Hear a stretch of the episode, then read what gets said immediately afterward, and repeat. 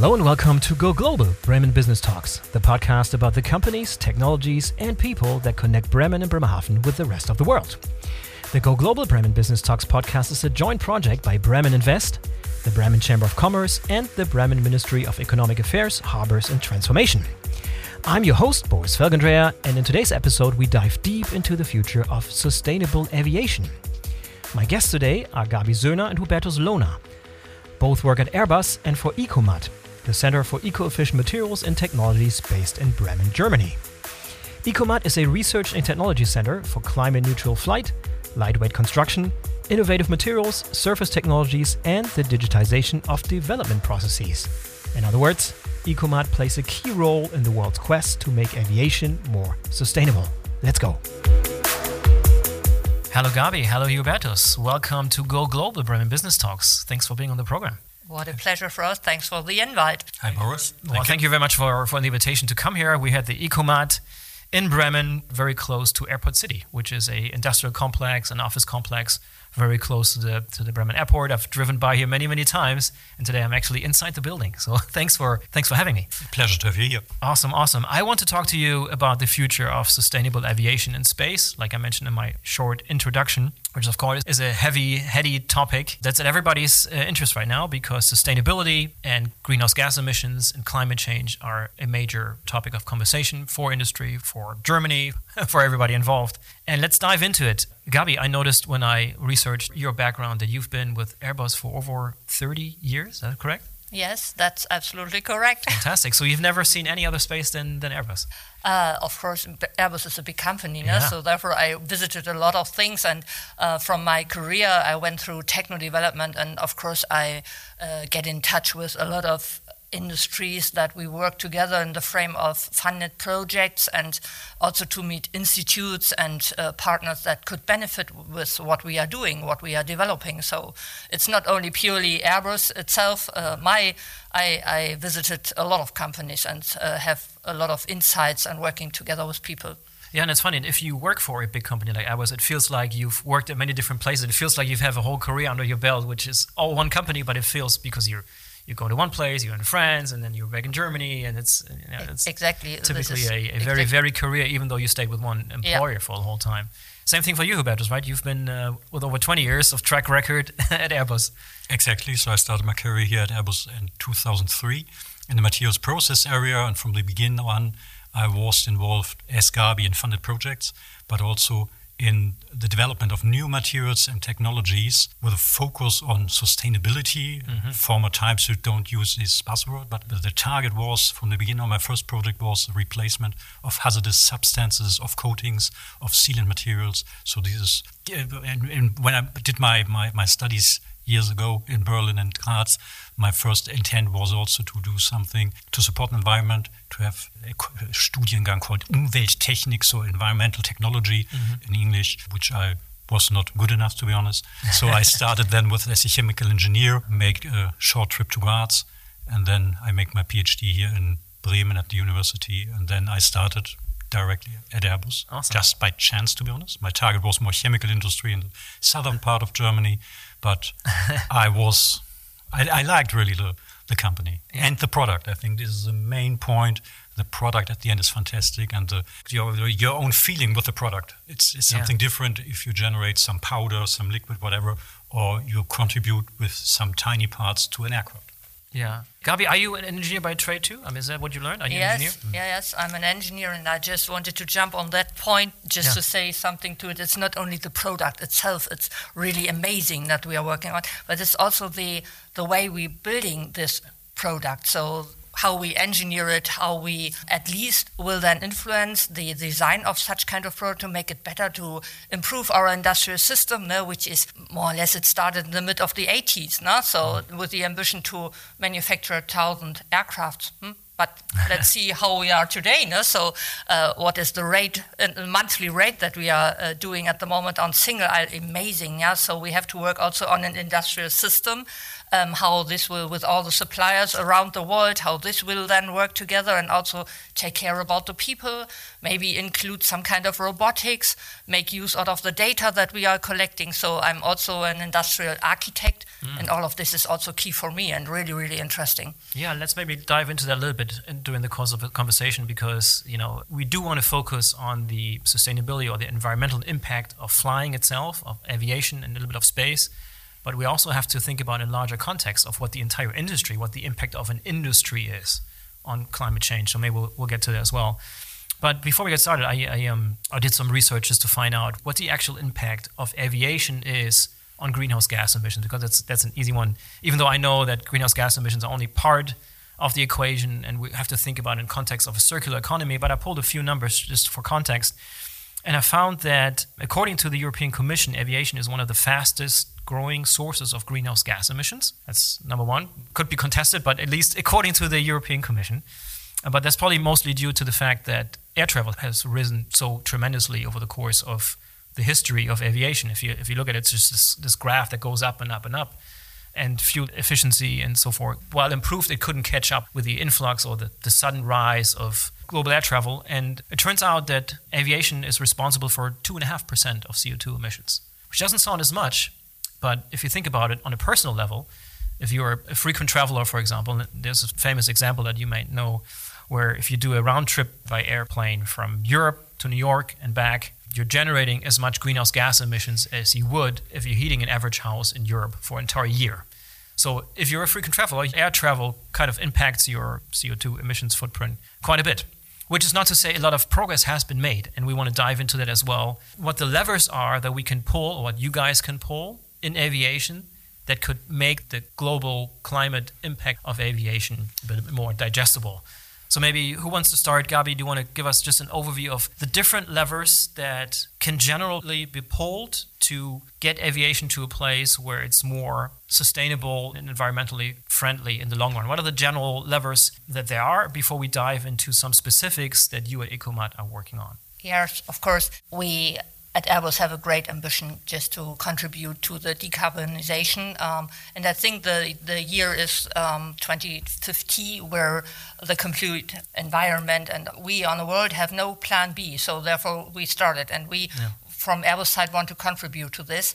Uh, it is, of course, something that is really, really ambition in terms of flying hydrogen. Yeah, so therefore, I'm part of the famous zero emission program that I really like to, and I'm responsible for the storage of hydrogen itself. So we could maybe later on then talk about this uh, topic. But generally, we have a strategic development on how we would like to contribute to this. And maybe you have heard about this uh, sustainable aviation fuel, which is something that we are working really deep. And, and there are some aircraft, Hubertus, I'm looking at you, that we have all uh, already in operation uh, that is flying sustainable aviation fuel, which is the first step for us. So therefore, the product itself need not to change a lot. No? This is something that we could really, really uh, on short term implement. That is where we are working on. And then, of course, the industrial system itself is also a focus on, yeah, not to have at the end a, a decarbonized flying aircraft and product then in place, but the industrial system itself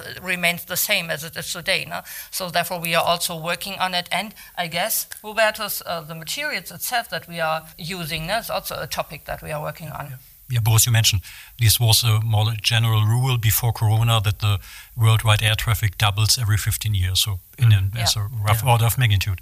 So, and for sure, reflecting this trend, even before we ta start talking about climate change and climate crisis, aviation and also space industry has a high interest to reduce the fuel consumption because as lighter, and this is one of the key uh, words here at Ecomat, lightweight construction, low weight materials, as lighter the aircraft or the spaceship is, as more load you can take, or you, uh, as longer you can fly, or as less kerosene or fuel you use at the end. So this is more or less a general behavior, a general target to be lighter, to be as efficient as possible in aircraft and space, and even more in space industry.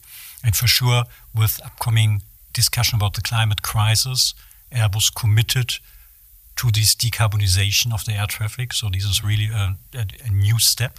Mm. So, and as you said, there are different different approaches. So the first step is if we implement now and today's state aircraft from the neo generation.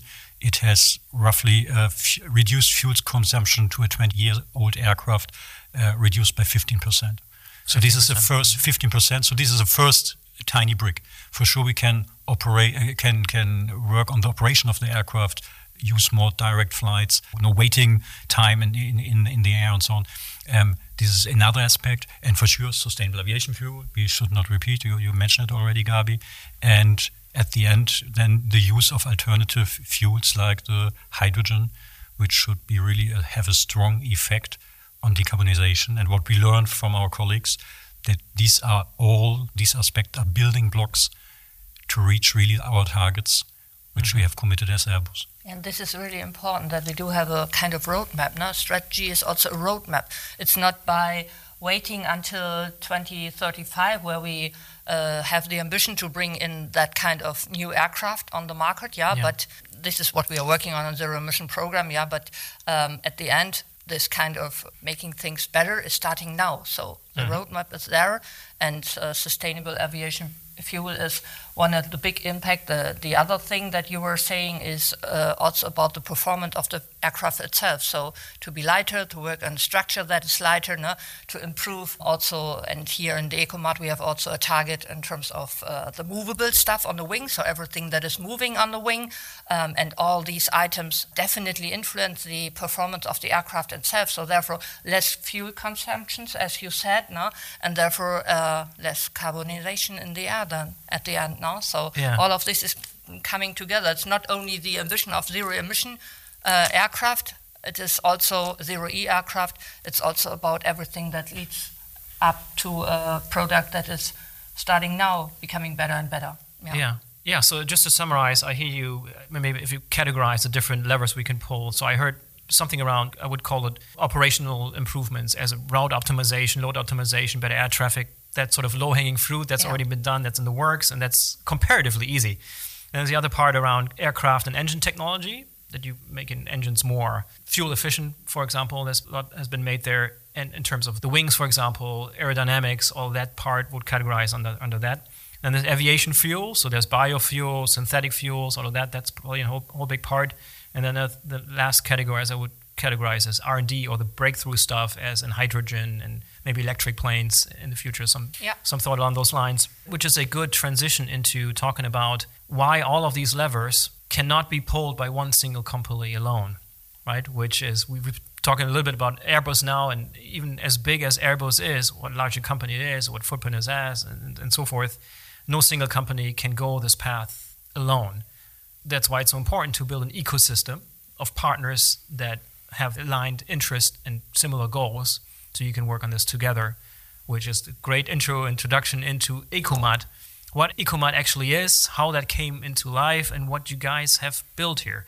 So maybe Hubertus, take us back to the ideas. When did this first come into people's minds that you guys should join forces and build something that's larger than just Airbus or just Boeing or whomever, but larger, a larger mission, so to speak, of an ecosystem? Yeah, yeah it's around about 15 years ago. So it started first at internal project so that we want to bundle the competences and, and, and, the people and the lab areas from the materials and process areas. So a simple efficiency approach, which was not realized at this time because we very soon realized that we have to uh, onboard our research and development uh, supply chains or our cooperation partners. We have a long history for decades, very good relation here with the uh, University of Bremen and all the institutes like Fraunhofer, DLR, Leibniz, and so on and so on. Um, we have a strong and, and trustful cooperation, very successful cooperation. And this was more or less in the initial time and the initial point to think about combining this in a private public partnership model Mm-hmm. So also this was not born in, in, in, Bremen, this idea. We have similar technology center in Hamburg with the Zentrum für angewandte Luftfahrt. Mm-hmm. Forschung with the CTC in Stade and also in, in, in, in, the other countries of the. So in other words, this sort of ecosystem approach was an established thing. You've done this before. There's not something exactly. new, but it's it's been tried and proven in other areas. Exactly, and what we tried for sure to learn also from other experiences to make it better, to make it even better, to have an own approach. So every center has a slightly different type of organization. For example, the ECOMAT is organized as an association. So this is a weak organ uh, organization. It's really cooperation based. We don't have additional stuff, but the advantage for sure is that we don't have a, to found a new institute, a new GmbH, whatever, which could be in competition to other research institutes, existing mm. research institutes, or other small and medium enterprises. So this is uh, the benefit here in the ECOMAT. The idea is clearly to cooperate it's not to came here and to expect an order uh, an order from from from Airbus or Ariane or from the industrial partner, but with having an intent to work on the relevant technical themes which we have mentioned. So the backbone of the ECOMAT obviously is the materials process and testing area. So this is the majority here.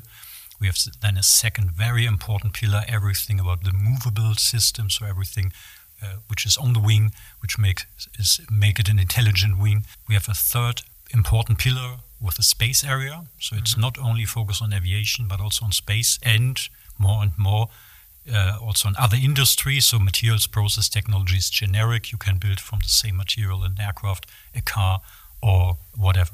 Mm. So this is the clear idea. And some two new activities to new pillars of the ECOMAT is on the one hand everything about simulation, about virtual development, virtual testing. We do it very intensively with our partner from DLR, and for sure now with the zero E approach is the hydrogen activities.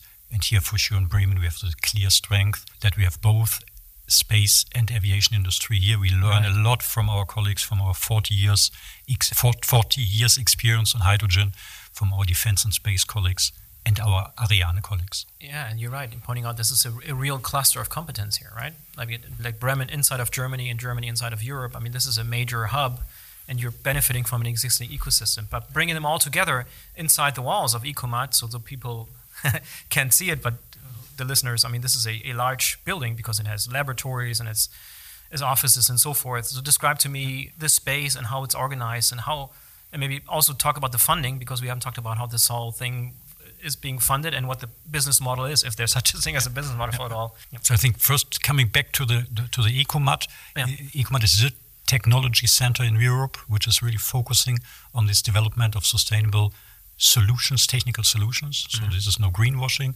the ECOMAT includes words like eco-efficiency, like materials, like technologies. This is more than 15 years old, this idea, this, this, this name.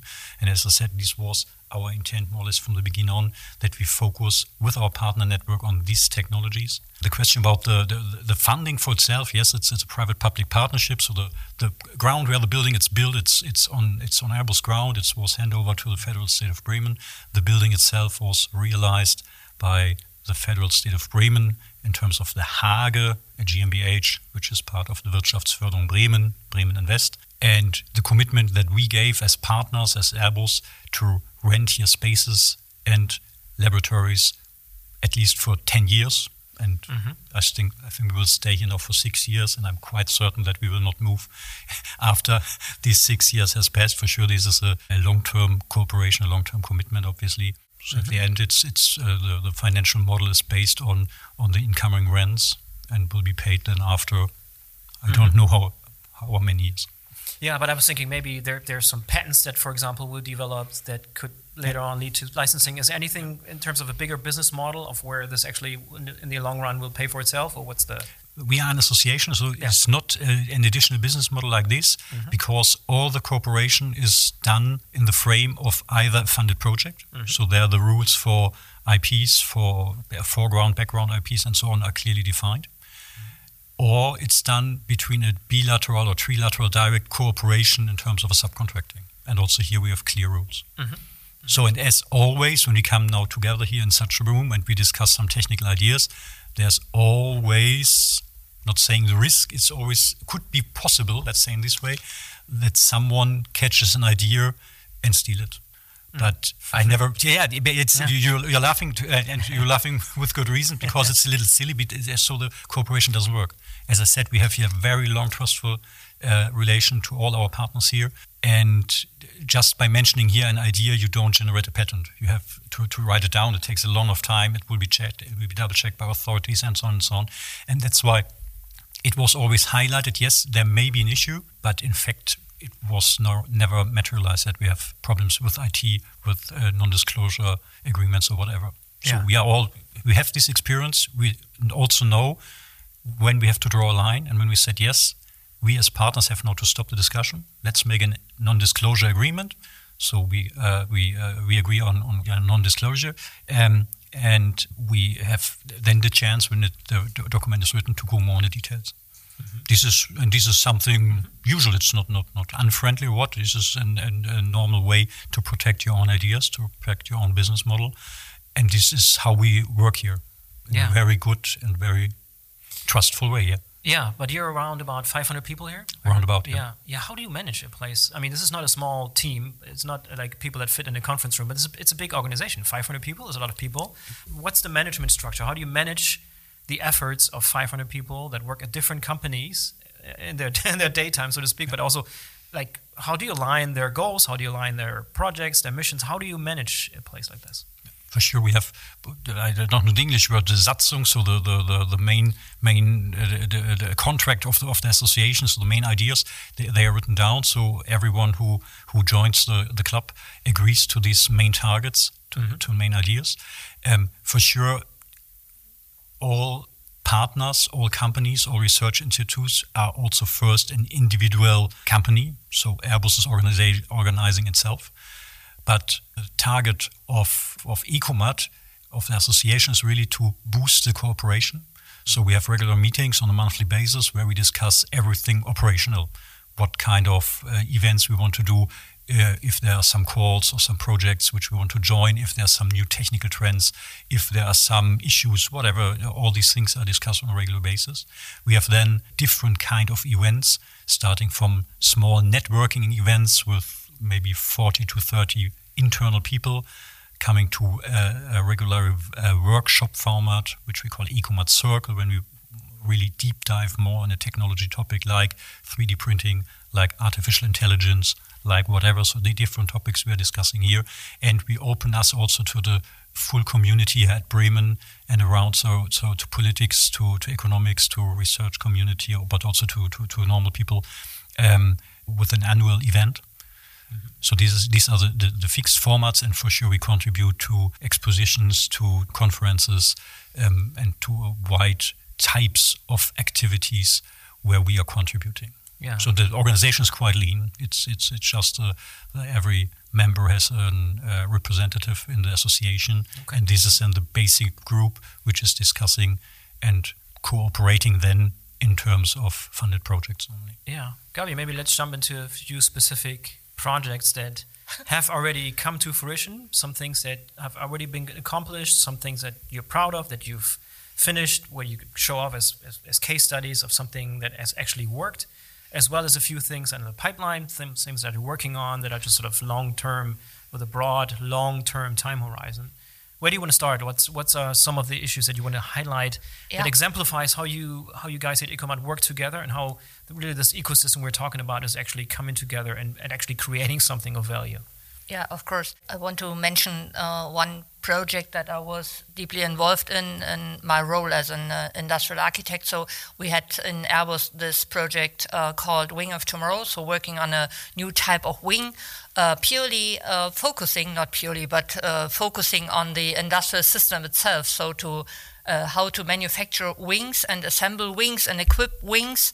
And this is mainly in Airbus between, of course, Toulouse, but UK. UK is uh, the place where the wings are uh, built. We have a small part of it, so bigger wings, but a small part of it here in Bremen with the long range wings that we do equip here in Bremen. So, therefore, is a lot of knowledge existing uh, on site, and we have uh, the focus on the former high lift, but nowadays we call them movables. This was a part of Wing of Tomorrow program, which was um, looking also in the wider community to work together with partners worldwide, so from Japan up to uh, European industries and all of this.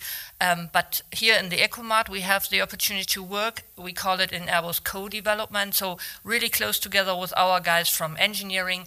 Uh, the the really early configuration of a wing, it is called Future Project Office, and then at the end us as the industrial guys that have the knowledge on how to manufacture everything. So mm-hmm. the product itself benefits from the so-called end-to-end process itself, and having then also the partners around it, the other NatCos and Airbus that are working together, and Ecomat was a perfect place to bring all those guys together. Yeah, so it was nothing where you have to have a, a kind of access is allowed to enter the site where you could see as an external partner what we are doing there in our hangars. So the the Ecomat itself we could exchange, yeah, mm-hmm. as we did it with in Corona with all the Google Meets that we had, no? so not so much around us no, that gives the insight, but this is a perfect place where the people could meet, could also show where we, we are working on to have the samples, and also have the opportunity by making use out of the laboratory, yeah, which is also uh, a kind of more or less uh, give them the opportunity to do some NDT stuff no, on a product that they build up, for example, and to discuss it mm-hmm. case by case. Mm-hmm. Just to summarize, what's the actual outcome? What's the actual product that's now been commercially already in, in use, or what's the what's the actual product that came out of what um, you just um, described? When when we are talking about R and T, no, it's nothing that is, is now in production or in mm-hmm. operation. Yeah, we are working more on the things that we bring together then for the future product. But um, an outcome out of this collaboration is sometimes a kind of step change on our current fleet in mm. Airbus. Yeah, mm-hmm. so to make things better, but uh, more or less for me, I'm talking more in the frame of R&T. So therefore, uh, the te- technologies related to the design itself and all of this coming together here. Okay, cool. Let, let's get back to another example. But uh, Hubertus, I wanted to ask you I can imagine, and I have to come back to the, the, this idea of the fact that there's 500 people here with great ideas. maybe there's 500, maybe there's 1,000 different ideas of things that could be done. How do you prioritize? How do you set the agenda? How do you make sure that you're actually pulling on one string and you're actually gathering all your efforts behind the most promising projects? How do you separate ideas? How do you prioritize? And how do you organize around all of these ideas that are probably worth pursuing? So obviously, we have we as association have also to follow the overall strategies of the partners. These for sure the industrial partners like Airbus, like Ariane. They could all be conflicting this, for all intents. They can conflicting. Yeah. This is completely right, but there are also um, uh, strategies from big research institutes like DLR or Fraunhofer Gesellschaft or others, but also from local institutes. At the end, it's not on me uh, as Ecomat, uh, uh, lead, leading ECOMAT to prioritize activities it's more or less a decision of the members. Mm-hmm. They want to cooperate, for sure, they have technical topic, they want to join. We have to find a right balance. So it's always also not the case uh, that all partners are contributing to the same project because the variety of the partners is quite large. So normally we get a consortium of different partners, normally led by an industrial partner or uh, supported by small and medium enterprises and the academic partner network. And at the end, it's not on me to decide this project should be done or this uh, will be done. So I realize a project which are ready to to done in this network. It's it's it's, it's a little easier for me. And this they are completely different. So we uh, personally, I started with a project on sealant material. It's a more or less, let's say, it's simply a gap filler in the aircrafts. So in, in this material, we insert some holospheres, tiny holospheres, and so the whole material is lighter. So this is qualified and part of the A380. So making the aircraft lighter, saving some fuel, and reducing the uh, environmental impact at the end. Only a tiny building block, obviously. Um, we have other activities, for example, everything about 3D printing. Yes, it's one aspect could be also to be more efficient, cost efficient, but the real strength is really to design a part new, design it in line with the boundaries of a 3D printed process, and then you can gain a very good weight reduction of the parts. You can do it in metal, for example, with some, some companies for uh, producing valves. We uh, obtained reductions down to 50% really, uh, reducing the weight by half. Also, this is flying now in aircraft. much more parts are today 3D printed as, as plastic parts because these, they don't have these extreme requirements concerning loads. So they are normally used in the cabin area and cargo area. And here we have a high variety and a high number of parts which are now 3D printed, optimized, sometimes cheaper, but also definitely lighter than today uh, than than the uh, uh, let's say the old school part. Mm. I mentioned already the replacement of, of, hazardous substances. So this is something continuous in terms of chromates, in terms of solvents. So and at the end, you, you, you mentioned yes, you, you are more on, on the R and D part, but this is also something special for Ecomat. Most of the other techno centers in Germany and also in the Airbus countries are focused really on this R and D part due to the fact that we have here the backbone with materials and process, we are also responsible, the Airbus partners are responsible also for the implementation of the materials and the process, for mm-hmm. the qualification. Mm-hmm. We have some partners with our partner Testia, who is doing non destructive testing on the flying aircraft, so as a service provider, and we, we are supporting supply chain. So we have more or less really the full life cycle of the aircraft in the focus, for sure, with a bit more on the research, development, qualification part. Yeah, this is the majority of the activities. But here we have really a wide scope and a lot of applications. Mm. And it could be really engaged. So it sounds a little. We talk about techniques. We talk what what we do as engineering. At the end, we are working really on the key aspects, on the key technology enablers for a sustainable aviation. Yeah. And for a green, not, not don't say green aircraft, green future, whatever, to, to support the Green Deal, to support really, uh, yeah. uh, to react on climate change, to react on climate crisis coming out of this mode, only seeing the issue, but contributing and working, really engaged to a solution. Yeah, and they may sound like small things here and there and small tweaks, but in aggregate, together, they, they can make a real impact. But one of the future things that are going to have a big impact is the whole topic around hydrogen. And we mentioned earlier, let's zone in on hydrogen as a future in aviation. Where are we, and what is the vision of where hydrogen can take aviation in the future? The vision or ambition? This is the question. yeah, well, it's it's related. So because let's let's, the, let's talk the about ambition sounds more for me like something that uh, we we convinced to to bring it into operation at some point. Yeah, so therefore. So let me let me phrase it differently. Uh, mm-hmm. Uh, we're not talking about a, a, situation or a question of whether hydrogen has a viable place in aviation. The decision is made. It has a viable future in aviation, and now we're at a mode where how do we get there? This is about a fair what, condensation yeah, or yeah. simplification of the. Of so the what we are working issue. on in zero emission program at, this, uh, at the moment. Yeah. Now, so I could speak for myself um, major thing for this new type of aircraft is, of course, how to store these kind of things. And I am responsible as a project leader for the uh, ZEDC. So two places, development center, where we will build up in the first instance a tank uh, out of metallics. So there we need also that kind of experience that we do have in our sites internally. So in Bremen, we have the experience more on the system installation stuff as we do it on uh, the wings for the moment. And then also on the testing itself, which is also a big part here in Bremen. And then uh, this is brought together with the great experience that we have in our site in Nantes in France, where we have a lot of experience in terms of uh, how to manufacture metallics, so to form metallics, to weld metallics, all of this. No? And out of these competences, we will build up the kind of storage system for the um, ZEROe aircraft that we are working on.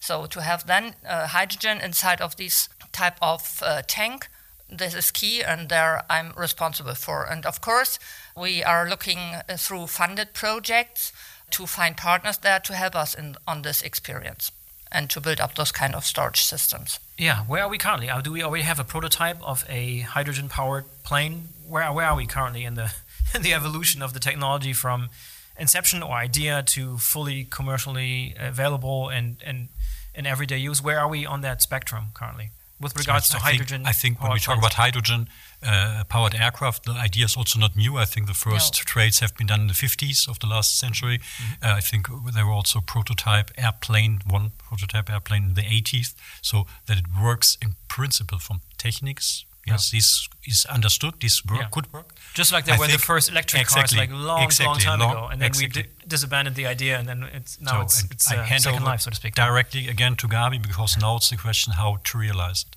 how to make it in an industrial system, how to make it so that it could be accepted by the authorities, that's accepted by the customers, and at the end, that's also efficient because we can assume that the new fuels may be more expensive compared to the today's. So yeah. to, at least comparing the price today. So we have also the need to become even more efficient. So we change on the one hand the fuel fuel system itself, but we have also to generate guarantee that we make the aircraft lighter, or to improve the um, to improve the aerodynamics, um, to enable that we have at the end have a good compromise between the new technology and the price to pay for flight. Okay, maybe ask a different way. What are the different chips that have to have to fall into place? And not just around the uh, the fuel cell or the using the hydrogen. There's a few more factors that have to come into play, from the availability of, of hydrogen to the price of hydrogen, the infrastructure. Maybe take us through the different components that have to be taken into consideration to make this a, an everyday reality, where it actually is in use in a way that's economic and efficient. Maybe I could also refer to, and uh, this is something that you could uh, Google or see on YouTube. Now, this is this nice um, movie that we've made with the A380 flight test, flying test bed now, where we will mount then um, a new type of engine. So you already mentioned the fuel cell, and then we have exactly that kind of stuff where we will implement a storage system inside of the aircraft and then distribute what is inside the tank to the new engine. This is what we are currently working on. So the uh, first flight test will happen soon. So it will not be this year, but uh, as far as I remember, I'm not quite sure. It is around 2026 that is on target with a fuel cell. Fuel cell is also something that we are working on, also in a team that is located in Hamburg. So new type of technology. We know this now, but not for an aircraft. This is something that we are working on. But all of this coming together with the storage, the distribution, and then at the end the propulsion system itself. This is key.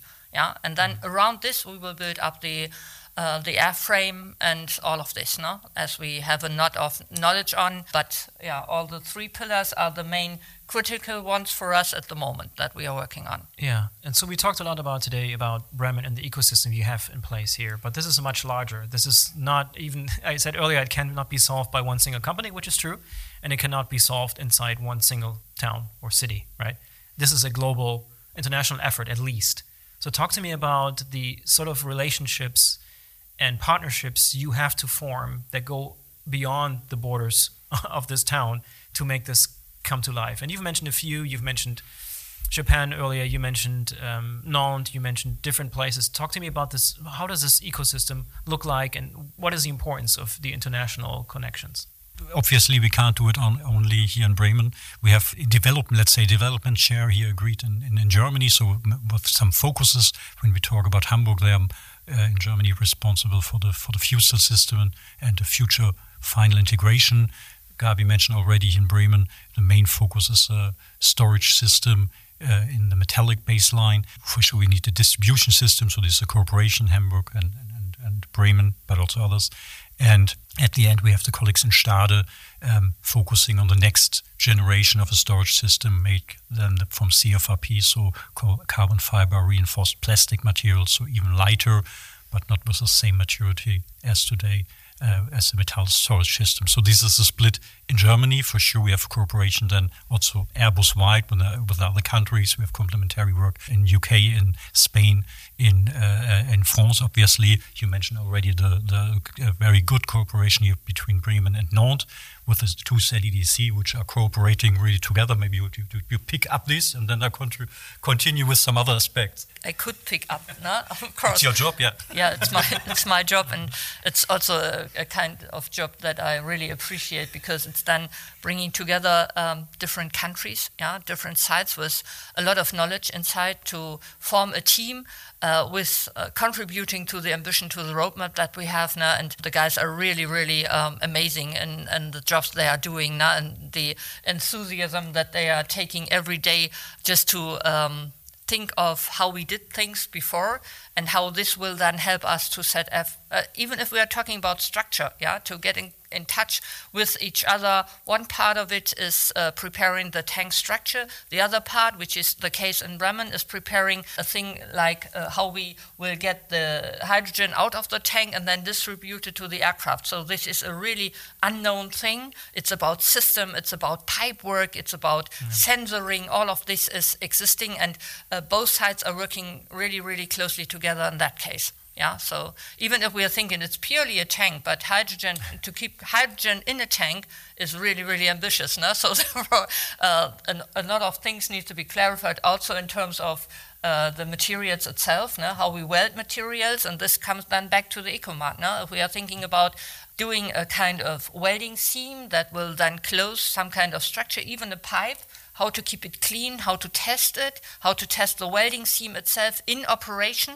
That makes things then much easier for us, not to have a whatever uh, two hours or three hours testing of uh, one thing that we did in operation. Uh, so all of this is starting now, and all of this is starting especially together with the Ecomat here in Bremen. We talked a lot about um, aviation today, but this whole part about space as well that we haven't covered yet. Maybe say a few things around what Ecomat is doing with space. We have a lot of vicinity here to OHB and other big players in the space industry. So, how do you work with them, and what are some of the areas of common ground that you have with the space industry? So, the first simple I mentioned already is uh, uh, the materials process area because yeah. uh, this is generic. It could be applied in, in, a lot of industries. So, this is one of the baseline of the Ecomat, but nevertheless, we have the colleagues from the Ariane Group and also from Airbus Defence and Space as partner in the Ecomat network. My personal view is, and this is one of the targets for this year, that we want to strengthen this cooperation because my feeling actually they don't benefit as they could mm-hmm. uh, benefit from this cooperation. So this is, is, the target for this year for sure, and this is important and also important now coming back from the international and, and uh, international cooperation back to Bremen that we have in Bremen here the big advantage that we have Ariane with a 40 years experience in operating and designing and building hydrogen powered rockets. So here we have a, a, a, clear advantage. We have other players, not for space industry, but from, from other industries like the steel plant here in Bremen, like like company Faun, who's distributing uh, hydrogen-based trucks, steel plant who want to decarbonize uh, steel production also by using hydrogen. So these are important players here on site Bremen, and for sure we want to go in a future cooperation with these uh, companies. So the idea of the future is to to set up, let's say, a, a second part of Ecomat, which we called Ecomat Hydrogen Campus. This is something that we as Ecomat support for sure with, with the support of Airbus and the support of the federal state of Bremen to build up a new facility with a clear focus on hydrogen technologies. Mm-hmm. First on what we call cryogenic hydrogen, so this liquid hydrogen with a very low temperature down to 253 degrees cent- centigrade, but also to other applications this is a target to implement this for, for uh, within the next years. And actually, we are discussing about two building blocks related to Ecomat. The first one is a Airbus activity, a new test facility for fire safety testing. Obviously, this is very easy to understand that we have to ensure safety when we transport, when we distribute uh, the hydrogen. This could be realized, and this needs to be certified and demonstrated also to our authorities. And due to the fact that behavior of liquid hydrogen is completely different to today's kerosene, so if you have today leakage, the kerosene drops down to the ground and you have a fire on the lower part of an aircraft. In future, you have a leakage and the hydrogen goes up and you have the fire on the top of the aircraft. So it's mm-hmm. directly the opposite. The behavior of the material is completely different. And due to this fact, we as Airbus are developing a new test facility and developing new test methods, new methods to demonstrate the behavior of materials, of components, of systems in a hydrogen aircraft, in a hydrogen fire, and for sure also methods to detect hydrogen, maybe to compress a fire, maybe to ensure an inertization. This, this is, a very important point for the certification, and that's why we are uh, building up this what we called Fire Safety Certification Center an Airbus own project, rough order of magnitude of invest 30 million euros. It's part of the future Bremen concept. So this the planning has already started. This will be get into service in 2025, and this would be then something unique in Europe. So we have today already a certified fire safety lab, but then we are more or less unique in Europe and play in the worldwide league of fire safety testing. It's and amazing this, this red tail of things that you have to take into consideration, right? I hadn't considered fire safety, which is a major, major issue. So you have to research and do R&D in all of these different directions to make the future really come to life. So this, which explains why this is such a, a long year effort and why it requires so many different parties to come together and play together and experiment together. Exactly. Definitely. Yeah. Yeah, maybe let's let's talk a little bit about the the future. I mean, you have a lot of people listening now that are maybe interested hear about this for the first time, or maybe are familiar but are sort of on the fence of whether it's something they should engage in. So, so give me your best pitch as to someone listening. Why should they become part? Why should they cooperate, collaborate with Ecomat and all the ecosystem players here? What's your what's your best pitch, and what is your wish for how this whole thing will develop in terms of the ecosystem partner landscape? For sure we want to enlarge our system to other industries. We are now very good in, in space. We are very good in aviation industry. We start now with another technical approach, the so-called Innovations and Technology Center Nord, to um, cooperate also more and more with maritime industries. But there are other players. so for me, for me, here, yeah, exactly for me, this cross-cluster industrial cluster approach is really important. And here we want to open us to others, other partners. We are already in discussion. We as Ecomat are in discussion with other other industries, with other companies. Well, you have but automotive they, here in Germany. For in example, exactly. Okay. Um, they, they, have a.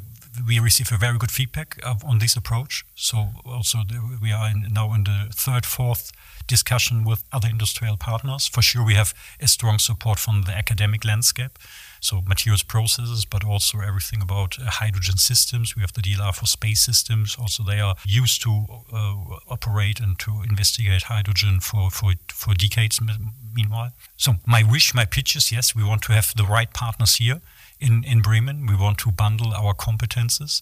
As I said already, from my point of view, we in Bremen have the opportunity that we are slightly ahead compared to other towns because we have this experience, we have these wider industrial applicants um, uh, for hydrogen, and this we should use at the end. And we should bundle it in this what we call Ecomat Hydrogen Campus, set it into service, hopefully by end of 2026. So this would be my wish, yeah.